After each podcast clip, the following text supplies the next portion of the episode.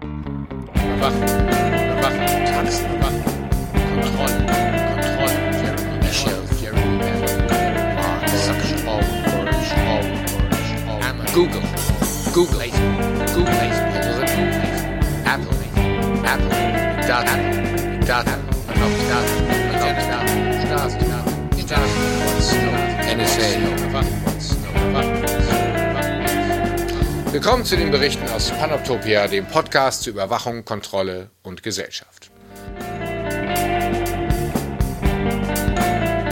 So, ja, herzlich willkommen zur 17. Folge der Berichte aus Panoptopia.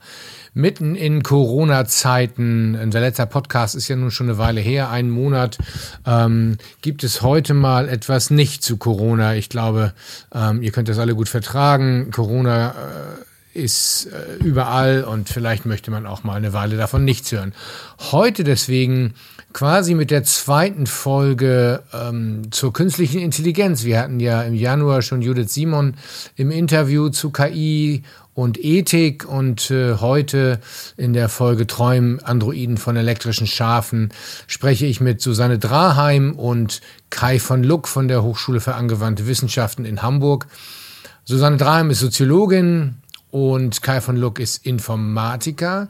Und wir ja, haben ein Gespräch zu dritt geführt, das uns ähm, von künstlicher Intelligenz zu dem, was Informatiker eigentlich tun, äh, über Verantwortung, über Religion der Informatik, äh, den informatischen Gott, Algorithmen, Macht und Herrschaft, ähm, bis hin zu den üblichen Themen äh, ähm, äh, bringen, die man so bespricht, wenn man über künstliche Intelligenz und Algorithmen sich unterhält. Es ist ein, ja, ein oftmals provokatives Streitgespräch, kontrovers. Ähm, Kai von Luck wartet durchaus mit einigen Provokationen auf. Ähm, aber wir hatten zu dritt großen Spaß ähm, an, an der Debatte. Und zwar so großen Spaß, dass es äh, anderthalb Stunden wurden und ich deswegen diesen Podcast in zwei Folgen senden werde. Das Interview beziehungsweise das Gespräch mit Susanne Dreim und Kai von Luck wird es also heute und äh, in ein paar Wochen den zweiten Teil dann geben, ähm, in dem wir uns dann auch damit beschäftigen, was eigentlich passiert, wenn man sieben Milliarden Menschen durch Systeme ersetzen würde. Denn das ist ja das, worum es geht bei KI oftmals, dass man Systeme baut, die Menschen ersetzen, ähm, die dann Dinge tun, die Menschen nicht mehr selber tun müssen. Ähm, das ist hochproblematisch, das ist hochspannend und äh, mit einer Menge ja, Fallen sozusagen oder ähm, ähm, Fettnäpfchen behaftet. Ähm, es ist aber unsere Zukunft und deswegen äh, sollten wir uns darüber Gedanken machen. Es wird auch unsere Zukunft nach Corona sein. Wer weiß, was Corona auslöst und wo man dann noch künstliche Intelligenzen braucht. Aber wir sollten nicht vergessen, dass diese Diskussion auch eine entscheidende Rolle spielen. Äh, nicht zuletzt Amazon, einer der großen Krisengewinnler ähm, der Corona-Krise, nutzt Algorithmen und ja, dringt zumindest in das Leben vieler Menschen und auch in das soziale Leben ein, setzt neue Standards etc. Darüber unterhalten wir uns nicht so sehr, das ist sicherlich auch nochmal ein Gespräch wert. Aber ähm, ja, wir gehen einmal der künstlichen Intelligenz nach, ähm, dem, was Maschinen können, dem, was wir wünschen, was Maschinen können und das, was wir auf sie projizieren. Vor allen Dingen ähm, die ganzen Dinge, die einem so ein bisschen Angst machen und worum es eigentlich geht. In diesem Sinne wünsche ich euch viel Spaß ähm, mit äh, Susanne Dreim, Kai von Luck und mir und ähm, mit dem ersten Teil unseres Gespräches.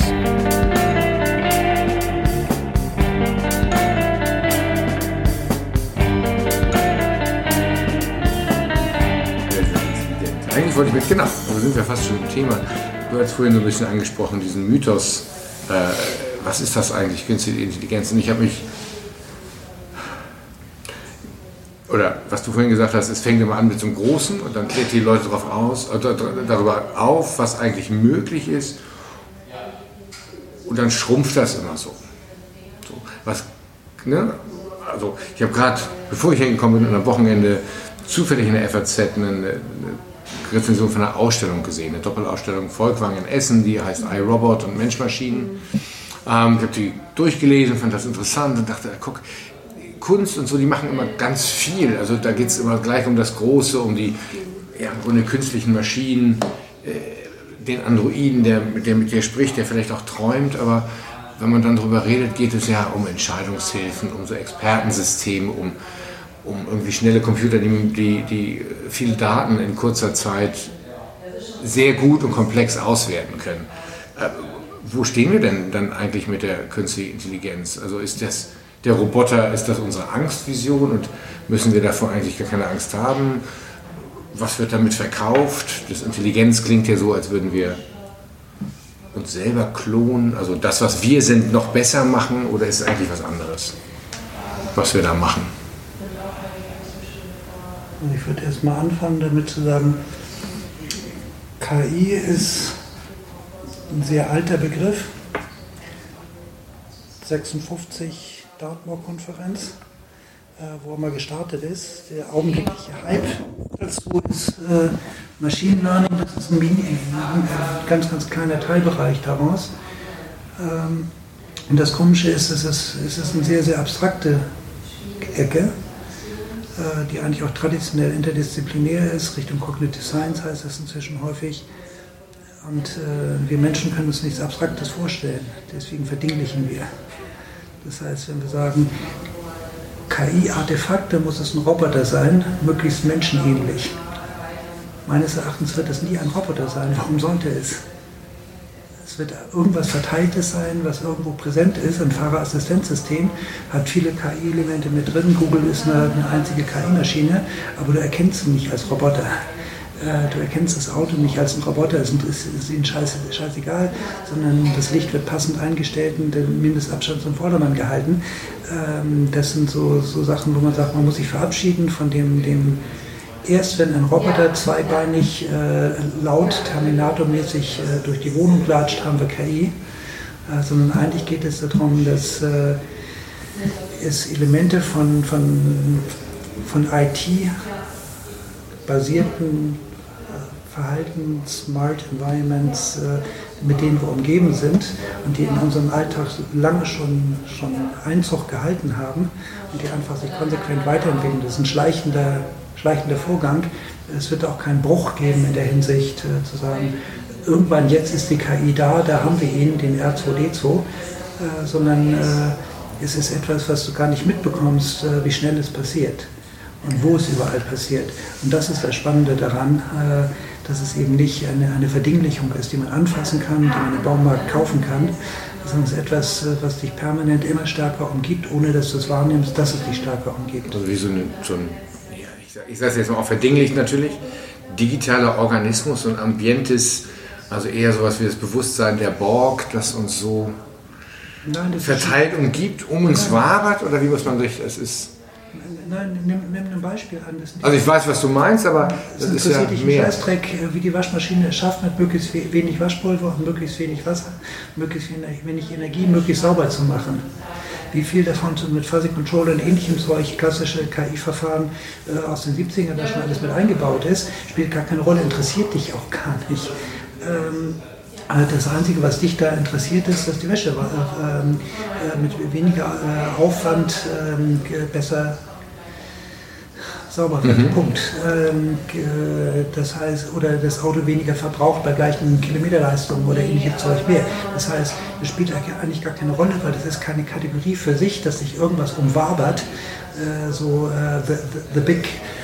das ist schon wieder eine Verdinglichung. Ne? Der, der große Geist, der irgendwo rumhängt, äh, Telefon.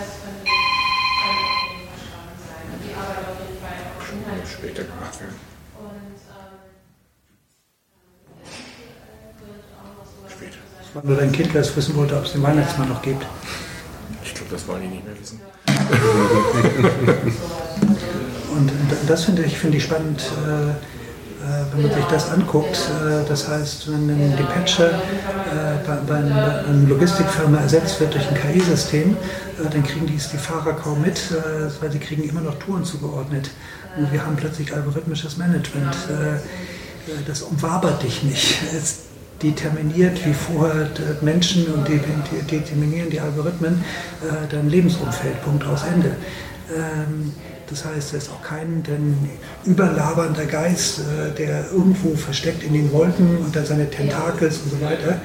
Das ist so die, die, die nicht verdinglichte äh, religiöse Vorstellung. Es ist auch nicht religiös. Es ist einfach Technologie, die, die immer stärker Einzug hält. Ähm, äh, und wenn sie gut gebaut ist, kriegst du sie nicht mit. Nur wenn sie schlecht gebaut ist, kriegst du sie mit. Aber Menschen gehen ja damit um. Und dass Technik nicht religiös sein oder ist, da würde ich ja widersprechen wollen. Oder zumindest als solche gesehen wird. So, ne? Aber ich kann das gut nachvollziehen, dass das erstmal, es ist da und es passiert was. Und damit muss man sich auseinandersetzen. So, also das Beispiel von den Transportfahrern zu nehmen. Auf dem Bildschirm Display erscheint irgendwas und die Tour sieht A, B, C, X, Y, Z aus und das hat sich jemand ausgedacht, weil es effizient, spritsparend, was auch immer für Kategorien das sind, das ist zumindest nachvollziehbar. Und es erscheint plötzlich. Und egal wer das macht, ob das jemand ausrechnet oder rechnen lässt, ist dann egal eigentlich. Wobei, also gerade dieser religiöse Aspekt durchaus schon wieder interessant wäre. Also als Soziologe würde ich sagen, oh, da würde ich aufspringen und sagen, ja, das ist das der Teil, der mich interessiert. Das andere finde ich oh, spannend und auch weil ich es technisch nicht verstehe, nicht so ganz, also was dahinter passiert. Ja, die Frage ist, warum du das spannend findest. Warum, warum du da. Äh warum ich das mit der Religiosität spannend finde? Ja, ja. Weil Religiosität oder Religion ja eine Möglichkeit ist, das Nicht-Verstandene zu erklären und höhere Sphären, äh, also für mich Sinn, sinnstiftend. Ein Display an sich ist nicht sinnstiftend oder diese ganze vernetzte Technologie ist nicht hinreichend, würde ich behaupten, für Gesellschaften oder auch Individuen hinreichend sinnstiftend, sodass sie unter Umständen mehr daraus machen wollen, als eben nur das Display, das einfach sagt, okay, jetzt rechnen wir das aus. Dem Fahrer kann es egal sein, wer ihn nach A, B oder C schickt. Aber Gesellschaft will irgendwie Sinn haben.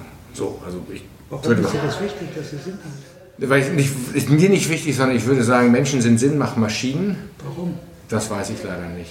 Weil sie nicht verstehen, weil sie zwischen sich und dem Horizont sehen, dass sie da nicht hingelangen, aber sie sehen ihn und brauchen eine Erklärung dafür. Und das ist das, was Religiosität ein bisschen banal ausmacht. Ich weiß nicht, ob die Soziologin mir zustimmen würde. Wenn ich den Wasserhahn aufdrehe es kommt kein Wasser raus, dann laufe ich nicht die ganze Linie bis zum Wasserwerk durch, sondern ich rufe den äh, Haustechniker an und sage, mach das Wasser wieder in Ordnung. Ich muss es nicht verstehen, ich muss nur verstehen, wen ich anrufen muss, damit das scheiß Wasser wieder fließt. Ja, aber das, das, der größere Zusammenhang von Technologie und insbesondere digitale Technologien oder Sachen wie maschinelles Lernen, künstliche Intelligenz, was immer man darunter fasst, da kommen wir gleich nochmal ist ja äh, oder fassen kann, ähm, ist, ist glaube ich, selbst schon nicht verstanden, aber man projiziert Hoffnung darauf für eine Welt, die in ihrer Komplexität sich mir nicht unmittelbar erschließt. Also kann es, muss nicht, aber ein religiöses Moment haben. Und nur weil ich, und warum Menschen überall Sinn erkennen wollen und Sinn machen wollen und vor Sinnlosigkeit Angst haben, also, ne, das kann ich, weiß ich nicht, dazu müsste man vielleicht Psychologen oder, ja, gibt, gibt oder Kognitionswissenschaftler, aber die könnten es auch nicht beantworten, erklären, weil die müssten ja, es ist ja eigentlich eine, eher eine, eine, eine philosophische Frage, aber ich würde behaupten, die hängt an dieser Technik dran ähm, und ist nicht unwichtig in der Bewertung im Umgang und auch in der Ausbreitung solcher, solcher Technologien. Das ich habe mal einen anderen der schon einen Vortrag über einen Text äh, gehört, fand ich ganz putzig. Äh, der Text war mit mit. Mit mit, zwei Worte. Ja, weil Satz ist einfach, das ist zwischen zwei Satzzeichen. Äh, ein Text ist die kleinste sinngebende Einheit. Und die Frage ist, was ist mit mit? Geh, geh zu Chibo, stell dich in die Schlange, gib es dran, sag's mit mit. Äh, schon ist es kontextualisiert. Also die Kontextualisierung, das begreife ich. Ähm, wenn du das als Sinngebung begreifst und also indem du sagst, es soll kontextualisiert werden, geschenkt, äh, dann kann man darüber reden, was ist Kontext und was ist für mich die, die Kontextualisierung, die ja hinreichend ist, ähm, um äh, mein Unverständnis ertragen zu können. Die meisten Leute sagen, es ist mir scheißegal, äh, ich verstehe das alles nicht, Hauptsache ich weiß jemand, der mir das repariert. Ja. Aber nee, ich bin nur darauf rekurriert, weil du sagst, das ist nicht Religion und ich glaube, Menschen machen. Ich sage nicht, dass ich das unbedingt so teilen würde, aber es ist zu beobachten, dass diese Art von Technologie, die in, anders als vielleicht ein Rohrleitungssystem nicht vollkommen verstanden worden ist und auch Effekte hat, die mir nicht klar werden, durchaus in die Nähe von, von Religiosität gerückt wird. Und das ist, ich würde erstmal sagen, das beobachte ich und das kann man nachvollziehen. Und mich interessiert, warum und was der Teil daran an Religiosität ist. Denn Religiosität gibt es. Und es ja nicht nachvollziehbar ist, wenn du sagst, die Technik soll funktionieren, was ist daran religiös, stimme ich auch zu. Aber es dennoch die Verbindung gibt von Technik und Religiosität und da zu fragen wäre, was bedeutet das für den Umgang, für die Wahrnehmung, das gut oder schlecht finden, das Erleben von Technologie. Äh, das, wird, das wären Sachen, die mich, mich äh, interessieren. Nicht nur, ob was funktioniert. Ähm, meistens wird es ja dann interessant, wenn es nicht funktioniert, wie Leute damit umgehen. Oder wie sie es erleben oder eben dann auch nicht erleben. Ne? Oder ja, sagen, erleben das immer. Wenn ich einen Vortrag über Machine Learning halte, äh, was ich selten und ungern tue, aber morgen wieder, ähm, dann beginne ich meistens damit zu sagen, macht euch keine Sorgen, das ist eine Funktionsapproximation über Stützpunkte in hochdimensionalen Räumen, Punkt schon habe ich es runtergebrochen auf irgendwas, was ähm, äh, eine, eine, Variante von Statistik und Mathematik ist ähm, und keine Magie ist. Genau. Ähm, Warum macht uns das so viel Angst, wenn es doch nur Statistik und Mathematik ist? Das ist das Spannende daran. Und die Frage ist im Prinzip, ähm, äh, zu sagen, äh, wenn, wenn wir die Welterklärung nicht mehr hinbekommen, äh, wenn uns aber die Weltdeutung über die klassischen äh, tradierten Religionen nicht da sind, holen wir uns Ersatzreligionen. Ähm, wie nannte es irgendein alter Mann noch, äh, Opium fürs Volk. Ähm, das heißt, wenn es beruhigt, sollen sie es machen. Ähm, aber das hat für mich erstmal nichts weiter zu tun, außer dass alle möglichen Leute alle möglichen Dinge anthropomorphisieren, mit religiösen Überbau versehen und und und. Ähm, ich könnte mich jetzt hinstellen und sagen, dem ist alles nicht so, aber da ich ein freundlicher Mensch bin, sage ich, ja, wenn du das so brauchst, dann äh, wirst du das wohl brauchen. Warum, interessiert mich nicht, ich bin kein Psycho. Äh, so, so, so ja, aber Gesellschaft ist ja leider keine Maschine. Also auch wenn man mechanisiertes oder maschinenmäßiges Bild auf äh, Gesellschaft anwendet. Und man kann ja ziemlich gut nachvollziehen, dass das mit der Veränderung von Technik auch andere Bilder auf Gesellschaft oder auf Menschen. Ne? Also äh, der Mensch war irgendwie ein Organ. Ne? Irgendwann kam, als die Biologie relativ dominant war, waren es Organismen und auch Gesellschaften wurden zu Organismen. Als die Mechanik äh, war es eben eher eine mechanische Maschine, die die Welt als, als, als äh, ja, mit Rädern versehen. Uhrwerk. Uhrwerk, sowas. Ne? Also die Technologie oder die Erkenntnisse über, meine, über technologisches Wissen formte auch Erkenntnisse über, über Gesellschaft. Und heute ist es, Gesellschaft funktioniert nach Fuzzy Logic oder so nach anderen Sachen, also wie ein Riesencomputer, ähm, Schwärme hatten wir auch mal. Also das, das kann man schon beobachten, dass diese Bilder sich mit der Variation von Technologie verändern. Wahrscheinlich hat sich aber der Mensch, er funktioniert, wie er funktioniert das relativ lange schon ähnlich, aber die Erkenntnisse funktionieren ja auch anders. Also die Erklärung, ähm, das ist egal, glaube ich nicht, weil dann könnte man ja sagen, es gibt sowas wie Gesellschaft nicht. Das würde natürlich meine Profession jetzt ad absurdum führen. Ähm. Das ist aber unter Informatikern immer gerne, ähm, oder ist, ist wirklich erklärungsbedürftig. Ne? Mhm. Das ist, glaube ich, so ein bisschen das Problem dann wieder so von Sozialwissenschaftlern, dass sie selber manchmal denken, irgendwie, naja, natürlich ist das irgendwie, wir, wir sind ja eine Wissenschaft, also natürlich ist das klar, dass andere auch wissen, dass wir eine Wissenschaft sind und dass es deswegen auch eine gewisse Bedeutung hat. Ja, aber es könnte ja auch anders sein. Ich könnte, mit, ich könnte mich auch mit einer Chimäre oder Charade beschäftigen. Seit ja, Jahren, im ne? Prinzip schon, aber ich glaube, beim, beim, bei den Sozialwissenschaften ist es das Schwierige einfach, dass es sich um so viele auch veralltäglichte Begriffe und Sachverhalte handelt, die man natürlich theoretisch beschreiben kann und wissen wir. Ja. Ne? Aber erstmal für andere Menschen äh, ist das erstmal nicht so unbedingt evident, ne? dass man das Soziale jetzt erstmal als Gegenstand, es ist halt so groß und so irgendwie ungreifbar und irgendwie so alles und wie soll man da überhaupt irgendwie mhm. was erforschen können. Ne? So. Genau, und ähm, ich weiß es gar nicht mehr, ich wollte eigentlich was anderes sagen. Ähm, ja, nee, mach mal weiter. Ja, aber es würde uns ja. in Erklärung zumindest ja nicht in Erklärungsnöte bringen, aber es würde uns zwingen, also uns Sozialwissenschaftler zwingen, genauer zu, äh, nochmal nachzudenken, was erklären wir eigentlich, was forschen wir eigentlich, was ist unser Untersuchungsgegenstand. Bei der Psychologie könnte man sagen, naja, das menschliche Gehirn und Verhalten im weitesten Sinne. Also wäre, bringt es uns, mich zumindest, dahin nochmal so, was, was ist es und warum ist das eine Wissenschaft und warum ist Gesellschaft existent? Was kann man da beobachten? Regelmäßigkeiten, nicht Zufälligkeiten von von Entitäten, die mehr sind als wir vier. Ja, aber jetzt lass uns mal andersrum rangehen. Ähm, lassen wir die Naturwissenschaften zur Seite legen, lass uns mal die Strukturwissenschaften zur Seite legen, lass uns mal die Ingenieurswissenschaften zur Seite legen und lass uns mal auf die Informatik kommen. Die Informatik war ja vom Kern her in einer Metapher und diese Metapher war ziemlich schräg. Das war die, die letztendlich von Turing und Co äh, zu sagen, das ist eine Allzweck, so, ein äh, Swiss Army Knife äh, mit äh, unendlich vielen Elementen. Das heißt, es war keine Maschine für einen bestimmten Zweck, Maschinenbau oder Ingenieurswissenschaften allgemein, sondern es war eine General Problem Solving, hieß es in den 60ern. Äh, eine, eine Maschine, die quasi alles kann. Und wenn sie alles kann, dann ist die Frage, das war die Dartmouth-Konferenz von 56, zu sagen, kann man ihnen nicht Ohren rankleben, kann man ihnen nicht Augen rankleben, äh, kann man ihnen nicht Hände rankleben, kann man ihnen nicht Füße rankleben. Ähm, was, was bedarf es eigentlich dafür? Plötzlich war das eine, eine Metapher des, des ähm, da kommt dann auch dieses Leib-Seele-Problem äh, wieder mit rein, zu sagen, äh, wenn es in irgendeiner Form sowas wie ähm, das ist eine nicht äh, durch Leib manifeste äh, äh, sondern dann kann es auch übertragen werden auf andere Materie. Das heißt, dann kann man so einen Homunculus tatsächlich bauen, wenn es nicht äh, durch Materie definiert ist und lalala, also Zeug. Das heißt, das war der Metapher-Computer. Das war eine neue Metapher gegenüber den dedizierten Werkstücken, dedizierten Maschinen, dedizierten whatever wie gesagt, Naturwissenschaften beobachten Natur im hohen Gesetz heraus, Ingenieurswissenschaften verändern Natur, indem sie Konstrukte in dieselbe bringen.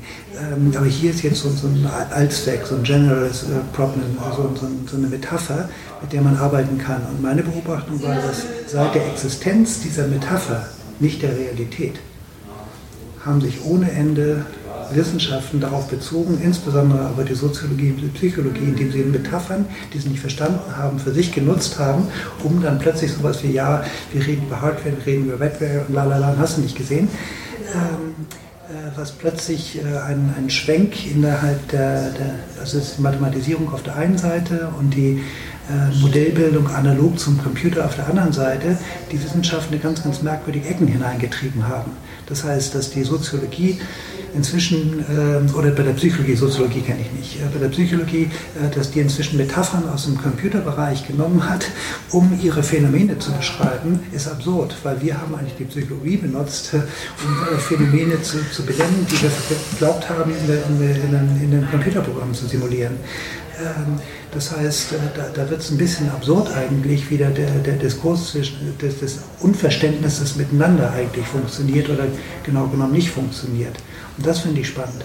Und dann kann man nicht sagen plötzlich, bloß weil jetzt äh, bestimmte Geistes- und Sozialwissenschaften den Computer überhöht haben, äh, gilt die Überhöhung jetzt als notwendige Voraussetzung äh, der Sinngebung, äh, sondern es war einfach ein, eine Geschichte, dass Leute fasziniert waren von einer Metapher, deren Realität sie nie zur Kenntnis genommen haben äh, und auf Basis dieser Extrapolation der Möglichkeiten dieser Metapher Computer ihre eigene Wissenschaft weitergetrieben haben in eine Ecke hinein, äh, die plötzlich die Überhöhung nicht des Computers selber, sondern Metapher des Computers mhm. dann vorangetrieben haben und damit überhaupt erst die Notwendigkeit zur Sinnstiftung, so ungefähr wäre mein Argument. Genau. Was aber zeigt, dass nicht, nur nicht, weil also es ist real, weil es reale Konsequenzen hat. Ne? Also ja, man könnte sagen, okay, wir brechen das alles nochmal runter und gucken nochmal genau, was ist da eigentlich passiert in der, in der Wechselwirkung zwischen Wissenschaften, Modellen, Bildern, die man übernommen hat, weil man weiß, Zeitgeist war da was immer. Das müsste man machen. Aber es hat, und dann könnte man sagen, okay, das ist, stimmt alles so nicht. Man kann, wir können dekonstruieren, dass, die, dass Bilder falsch sind und dass auch Schlüsse und Analogien vielleicht nicht richtig gezogen worden sind. Aber es hat stattgefunden und es hat reale Konsequenzen gehabt. Also das wäre ja, das ist, etwas ist real, weil es reale Konsequenzen hat. Und das ist erstmal passiert. Und dann kann man sagen, okay, das eine ist interessant, das zu dekonstruieren, das andere ist aber genauso interessant zu gucken, es hat, es hat Konsequenzen gehabt, was ist daraus passiert? Und womit müssen wir heute umgehen? Sozusagen vorhin unser Gespräch von vorhin, also ne, Bezugnahme auf, auf, auf, auf Natur und Actor Network, die Dinge tun was und das greift in unser Leben massiv ein. Und nur wir sagen, naja, das Radio oder das Licht geht jetzt aus, dann kann es mir doch egal sein. Vielleicht kann es das nicht, weil wir nicht in der Lage sind, es wieder anzuschalten. Da muss man auch ansetzen. Das Dekonstruieren kann ich super gut nachvollziehen. Bleib, ist aber so ein bisschen so. Bleib, bleiben wir beim, beim ähm, äh, Dispatcher. Ja. Oder als Metapher für algorithmisches Management. Warum funktioniert das algorithmische Management? Warum das funktioniert? Ja, weil es sanktionsbehaftet ist, äh, sich nicht danach zu orientieren. Genau. Punkt. Ähm, das heißt, äh, dass es gibt Menschen, äh, die das einsetzen ähm, und es sanktionsbehaften, äh, wenn man dem nicht folgt. Also Teil von Macht- und Herrschaftsstrukturen. So ist es. Das heißt, ähm, äh, der Algorithmus selber definiert es nicht sondern die Zuschreibung der, der, der Verantwortlichen, diesem Algorithmus die Entscheidung zu übertragen, äh, dass dieses jetzt der neue Dispatcher ist. Und die Sanktionsbehaftung, zu sagen, ich feuer dich, äh, wenn du andere Touren machst als die, die ich äh, für dich vorgesehen habe oder die das Programm für dich vorgesehen hat, äh, das macht überhaupt die Wirkmächtigkeit der IT aus. Und dann, wenn man es jetzt noch weiter dreht, könnte man sagen, okay, aber da war ein Fehler drin. Dann könnte ja. dann der bestrafende Organisation, zunächst sie mal sagen, sanktionierende, sagen, dafür kann ich nichts. Das Gerät hat es aber gesagt. Also so, und da wären wir wieder, ne, dann sind wieder ganz so banale Fragen, oder nicht so banale Fragen, aber alte Fragen nach Verantwortlichkeit, nach Bestimmung, nach äh, wer setzt den Agenten ein, wer ist das, ne? oder die Technik macht das selbst, ist ja dann so ein gern gewähltes ne, äh, Bild, wo du immer denkst, äh, ja, aber die Sanktionen macht ja die Technik nicht, also, sondern du entlässt mich, bestrafst mich, kürzt mir den Lohn, keine Ahnung. So. Ja, aber das ist genau der Punkt. Dass, ähm, ähm, wenn du vorher sagtest, ja, der Dispatcher hat für dich äh, eine, eine Tour ausgewählt, äh, dann kannst du hingehen äh, mit einem Kasten Bier und versuchen, den Dispatcher zu, äh, zu, zu bestechen. Äh, das sind die, die Human Network Spiele, die man machen kann. Äh, der Computer lässt sich nicht mit Kasten Bier bestechen. Äh, höchstens der Programmierer des Computers, aber der ist meistens schon nicht mehr vorhanden, äh, wenn du versuchst, ihn zu finden.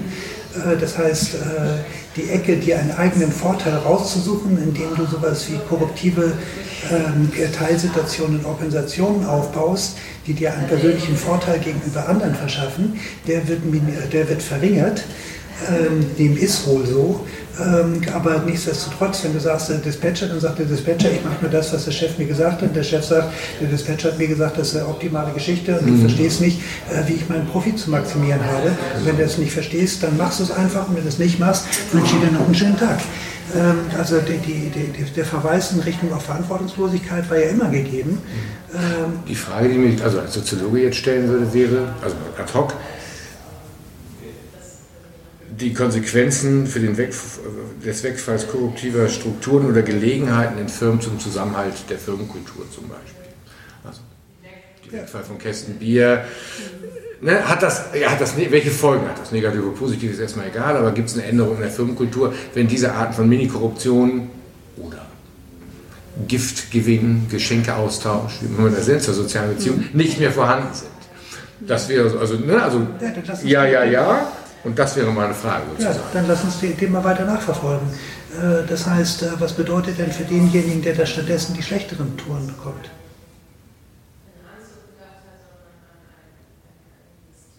Keine Ahnung.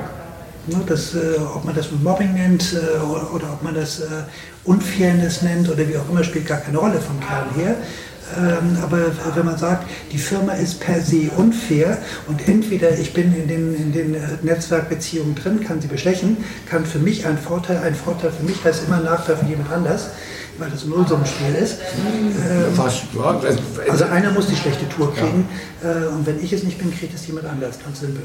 Oder man handelt aus, man, man versucht Konsens zu finden, wie man von gut und schlecht äh, eine, eine, Waage findet. Eine Woche du, eine Woche ich, eine Woche der ja, andere. Aber so, also, ja, aber wenn du solche Aushandelprozesse, dann gehst du in Richtung Fairness. Wenn man dann sagt, ja, ich habe einen unbestechlichen, fairen Algorithmus, äh, dann hast du doch eigentlich das, was du dir erträumst, äh, wo du dann äh, keine Mühe mehr hast auszuhandeln. Ja, wobei ich behaupten würde, fair wäre nicht immer gleich. Also ähm, nee, äh, fair heißt, also Leute beurteilen Fairness auch in, gerade in Streit oder Konflikten unterschiedlich. Also einmal ist es halbe halbe, aber es muss nicht immer halbe halbe sein. Also ne, der Streit um Dinge oder um, äh, zumindest ist das meine praktische Erfahrung, dass äh, Fairness sehr weiter Begriff ist, den man, ja, der auch nicht immer ganz nachvollziehbar ist für Dritte, wenn sich zwei Leute fair einigen, man denkt, mh, hm, ja, dann, dann lass uns. Das lass uns kann ich nicht, wäre für mich nicht fair. Aber wenn die happy sind, bin ich auch happy. So, als Dritter. Dann lass uns doch äh, ein KI-System definieren, äh, deiner Wahl, äh, der Dispatcher ersetzt, der gut ist, das gut ist. Dann machen wir das mal als Gedankenexperiment. Dazu müsste ich ja mehr wissen, wie man KI-Systeme definiert, oder? Ja, nehmen wir an, also wie gesagt, wir, wir reden jetzt über billig, billige Algorithmen. Wir müssen noch nicht mal KI nennen, weil das sind erstmal billige Algorithmen, okay? Ähm, ich würde ja, ich, ähm, also ich, ich, ja, wir sind hier in einem Streit, ich rede auch gar nicht dagegen. Ähm, Na, Kann ein Algorithmus, also könnte ein Algorithmus das? Also ich, da fehlt mir die Fantasie und auch die Kenntnis von Algorithmen sozusagen, diese Art von sozialen Aushandlungsprozessen, die hochgradig äh, kontingent erscheinen. Kann das ein Algorithmus abbilden sozusagen? Ich weiß. Keine Ahnung. Also nehmen wir Beispiel an, äh, zu sagen, äh, es gibt einen äh, Stakeholder, das ist äh, der, der Chef, ähm, äh, der möchte vom Kern her mit möglichst wenig Ressourceneinsatz äh, seinen Job erfüllen. Das heißt, wenig Benzin, wenig viel Leistung auf, und so weiter und so fort. Das ist so ein Effizienzgesichtspunkt. Das heißt, bau mir die besten Routen. Das ist ein Traveling Salesman Problem, das, das ist ein Optimierungsproblem, Ende mit lustig. Jetzt kann ich aber Rahmenbedingungen mit reinsetzen. Genau, alle Mitarbeiter sollen fröhlich sein, happy, zufrieden. Nein, es gibt weniger auf dem Markt. Nein, ich kann zum Beispiel Rahmenbedingungen mit reinnehmen, zu sagen, ähm, alle die, äh, Leute, die die Familie haben äh, und das benötigen, äh, kam keine Tour, die nach 16 Uhr endet. Äh, dafür gibt es ähm, bestimmte Prämien für die Leute, äh, die dann Touren nach 16 Uhr machen oder ähnliches mehr. Dann brauche ich dazu Rahmenbedingungen rein und die Rahmenbedingungen können in den, in den Schedule mit reingenommen werden. Die wir aber erstmal, also dann was hat die Soziologie damit zu tun? Wir müssten erheben, was die Rahmenbedingungen sein könnten. Also die, ja, ja. So, ne? wir, wir müssten, ich würde ja sagen, qualitativ forschen, aber das ist jetzt auch äh, eher Geschmackssache. Ja, sagen, so, so, genau was ist Zufriedenheit? Das würde ja sagen, 16 Uhr kann man das metrisieren, Zufriedenheit. Ja, aber das ist genau diese Geschichte zu sagen, äh, da sind wir als Nerds raus wir sagen einfach, gibt uns die scheiß Rahmenbedingungen, die für euch wichtig das sind. Euch, ja. Ähm, und äh, das ist dann genau das Interdisziplinäre in dem Zusammenhang. Wir können sagen, bestimmte Rahmenbedingungen können wir nicht abbilden, äh, aber andere Rahmenbedingungen können wir abbilden. Sagt sie uns doch verdammt nochmal, quatsch nicht drum herum.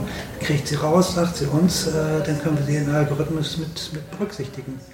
Äh, das heißt, äh, man braucht sowas wie welche Stakeholder, welche Interessenlagen, äh, wie kann man die in irgendeiner Form fair aushandeln, ähm, wie dynamisch muss das System sein, wie statisch ist es und so weiter und so fort. Das sind so ähnlich wie Christins Doktorarbeit, zu sagen, was sind eigentlich die Rahmenbedingungen, unter denen überhaupt so ein Algorithmus entsteht, um dann rauszukriegen, was der Algorithmus wirklich macht. Man kann es mhm. auch positiv wenden, zu sagen, gestaltet die Rahmenbedingungen und shape damit den Algorithmus. Ja, warum nicht?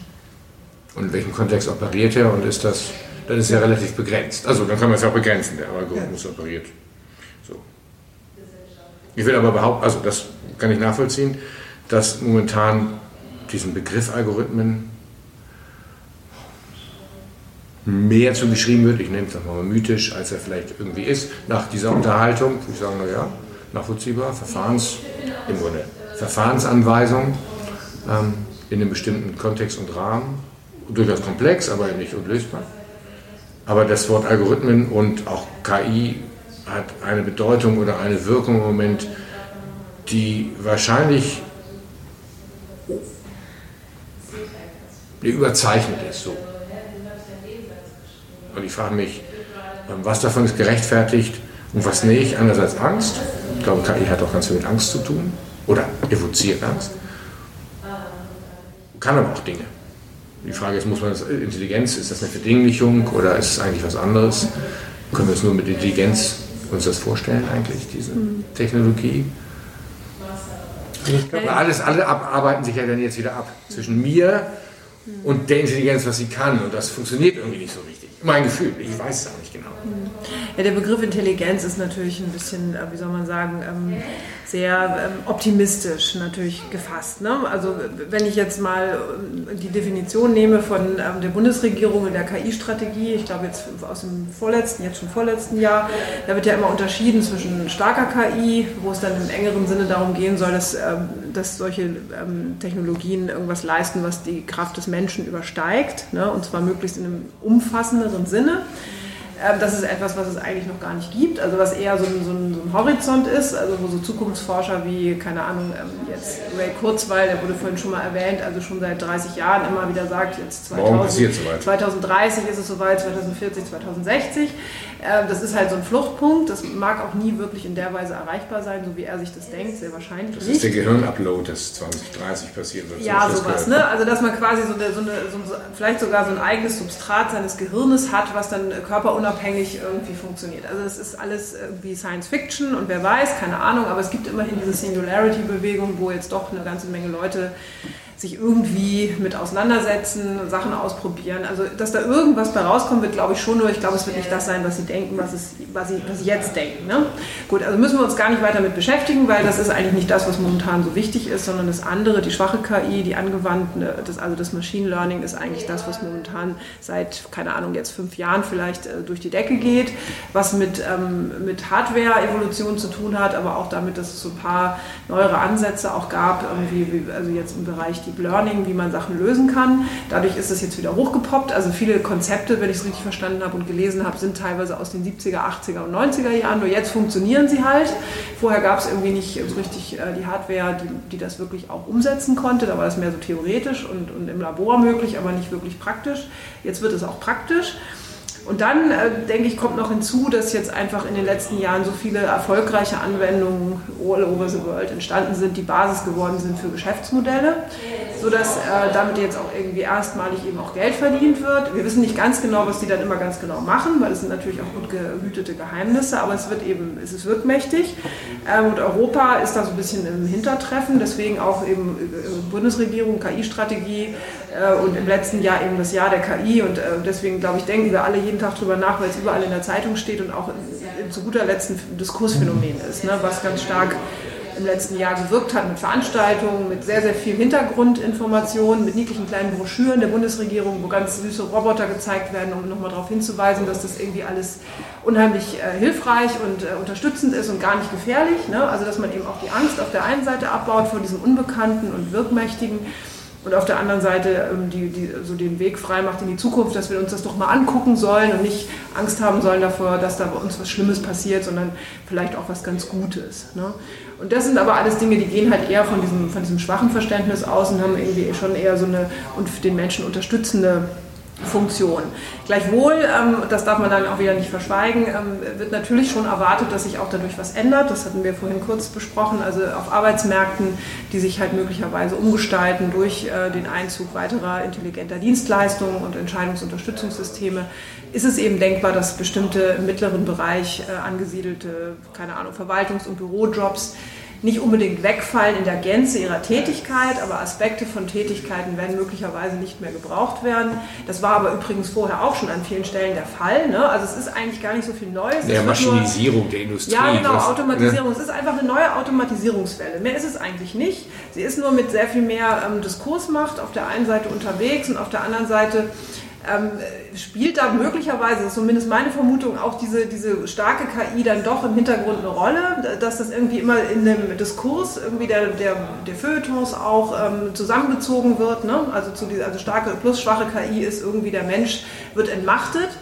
Aber laut Kai ist das eigentlich auch schon seit den 80er Jahren immer wieder Thema gewesen ähm, sowohl was die Automatisierung und den Verlust von Arbeitsplätzen angeht, als auch diese Angst vor, keine Ahnung, ähm, Überwachung und irgendwelchen Staats, also das war wahrscheinlich in den 80er Jahren sogar noch deutlich stärker als heute. Science Fiction ist voll ne? davon, oder? Also ja, die, die, genau, so. absolut. Ne? Also eigentlich ist es überhaupt nicht neu, seit den 50er Jahren oder so, da gab es ja auch schon Operations Research und Dartmouth-Konferenz ist Mitte der 50er Jahre und die Anfänge davon in der Kybernetik gehen bis in die 40er Jahre, also es ist eigentlich alles, das 20. zweite Hälfte davon ist schon voll von diesen Ideen.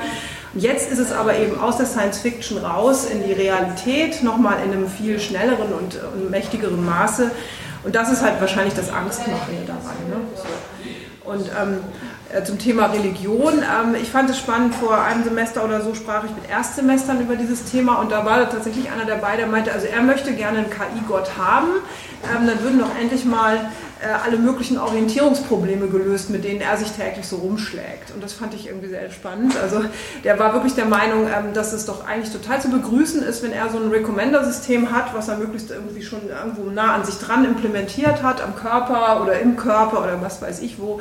Und das hilft ihm dann bei der Entscheidung, äh, so bei der alltäglichen... So zehn Gebote 2.0. Ja, so in der Art, genau. Aber eben so alltagspraktisch, genau. also dass ja. man es nicht mehr so groß interpretieren muss, sondern dass es eigentlich schon sagt so, ja, mach mal dies und lass das. Ne? Also so schon, dass relativ klar ist, was zu tun ist. Fand ich ganz, ganz lustig, also weil so, so war mir das irgendwie auch noch nicht begegnet. Also, das heißt, also, also was so Kulturanthropologen oder ja. Forschende, das ist, wäre den Informatikstudis, äh, das ist denen fremd, oder? Also solche, solche überbauten Welten, Kosmologien, die Welt zu verstehen, da gibt es ja durchaus ganz, ganz viele. Sie ähneln sich in irgendeiner Weise, weil man erkennt irgendwie Ursprung, Verlauf, Ende, Ja. Einbettungen Ja. sind immer überall vorhanden. Und dann gibt es, je nachdem, wie man das macht, unterschiedliche Modelle. Äh, ein Gott, viele Götter.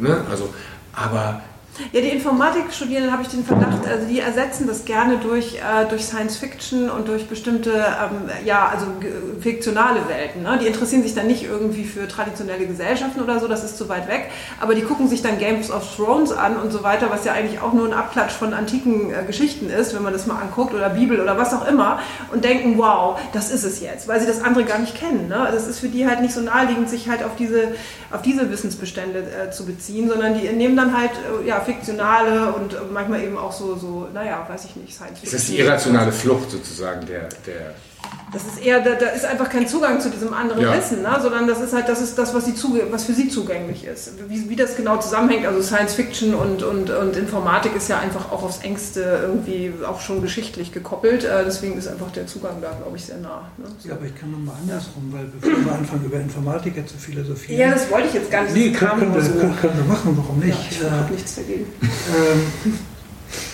habe ich mich nochmal daran erinnert an die Blue. Ähm, das war in der Schachcomputer. Ja, und äh, dass man Maschinen schneller sind als wir, kennen wir. Dass so Maschinen ähm, stärker sind als wir, kennen wir. Dass sie tiefer tauchen, höher fliegen können als wir, kennen wir.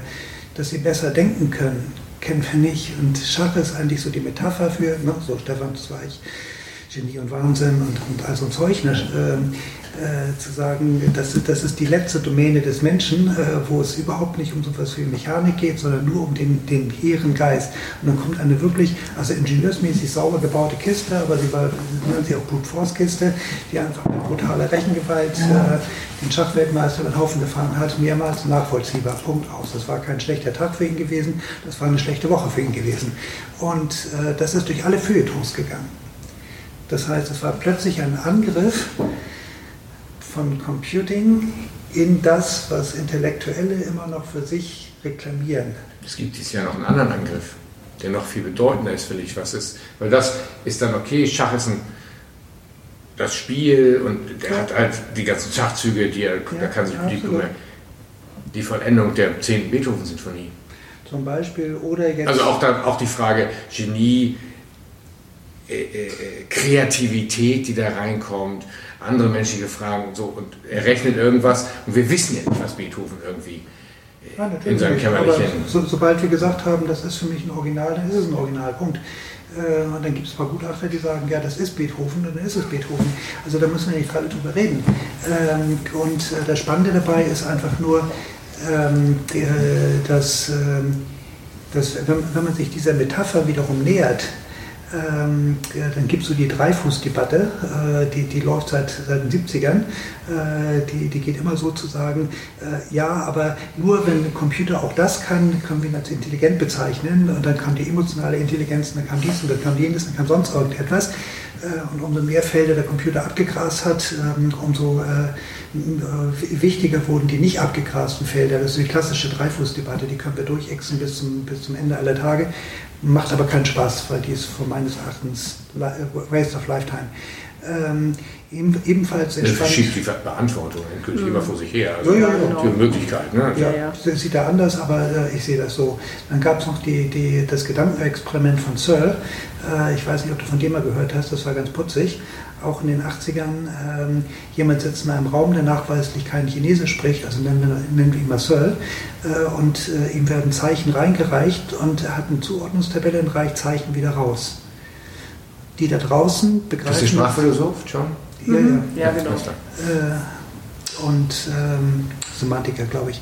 Ähm, und äh, dann sagt er, okay, gut, äh, wenn die da draußen das als ein, äh, als ein Auskunftssystem begreifen, aber der da drin, der es bedient, kein Chinesisch spricht, äh, wa- was, was, was ist denn das da? Wer spricht denn da Chinesisch? Äh, das war ein Heftlich, Heftchen äh, mit ungefähr 30, nee, 70 Antworten äh, unterschiedlichsten Leuten. Äh, ich tendiere eher dazu zu sagen, ja, das ist das System, was Englisch spricht äh, oder Chinesisch spricht. Ähm, aber es gab doch unterschiedlichste Antworten in dieser Ecke, ähm, was wir in Deep Blue jetzt fröhlicherweise wiederfinden. Zu sagen, wie gut ist die Übersetzung, äh, nee, nee, DeepL, äh, wie, wie, wie gut ist die Übersetzung von DeepL Äh, da kann man auch wieder rumkritisieren, zu sagen, ja, James Joyce Ulysses hat er immer noch nicht übersetzt. Antwort ist ja, aber die Gebrauchsanweisung kriegt er schon ganz gut hin. Ähm, äh, wo man sagt, ähm, hier beginnen plötzlich Angriffe, die für Fatzleser und Zeitleser gefährlich werden, für die Intellektuellen gefährlich werden und nicht mehr für, für die ähm, äh, Blue-Collar-Workers ähm, gefährlich sind, weil das, dass man die durch Roboter ersetzen kann, daran haben wir uns inzwischen gewöhnt. Und dieser Angriff zu sagen, ich muss nur einen Bildungsaufstieg machen, äh, ich muss mich retten in die, in die äh, geistige Sphäre, in die intellektuelle Sphäre und dann ist mein zukünftiges Leben gesichert und jetzt kommen irgendwelche Leute und prognostizieren, nein, auch dich werden wir ersetzen, auch dich in deinem mittleren Management, auch dich in deinen ähm, Bewertung von Aktien, auch dich in deinen Beratungstätigkeiten werden wir ersetzen, weil wir werden es besser machen, effizienter machen und günstiger machen. Ähm, wer will mich dann, also da würde mich die Frage, das kann ich alles verstehen, sind wir sieben Milliarden Menschen, wenn wir die alle ersetzen, was tun wir dann? Ja, was tun wir dann? Sieben Milliarden Menschen ersetzen. Ähm, die Konsequenzen der KI werden klarer oder eben auch unklarer. Und mit dieser etwas düsteren Aussicht entlasse ich euch ähm, für heute. Ich hoffe, ihr äh, freut euch auf die nächsten 45 Minuten, die Fortsetzung des Gespräches. Vielleicht finden wir dann auch eine Auflösung, was wir mit diesen sieben Milliarden Menschen tun, wohin sich die KI entwickelt, warum wir davor Respekt haben sollten, aber keine Angst und wie wir damit umgehen können. Kai von Lux, Susanne Dreim und ich werden das noch ein wenig weiter erörtern. Und ähm, in diesem Sinne wünsche ich euch eine gute Zeit, bleibt gesund und äh, bis dahin.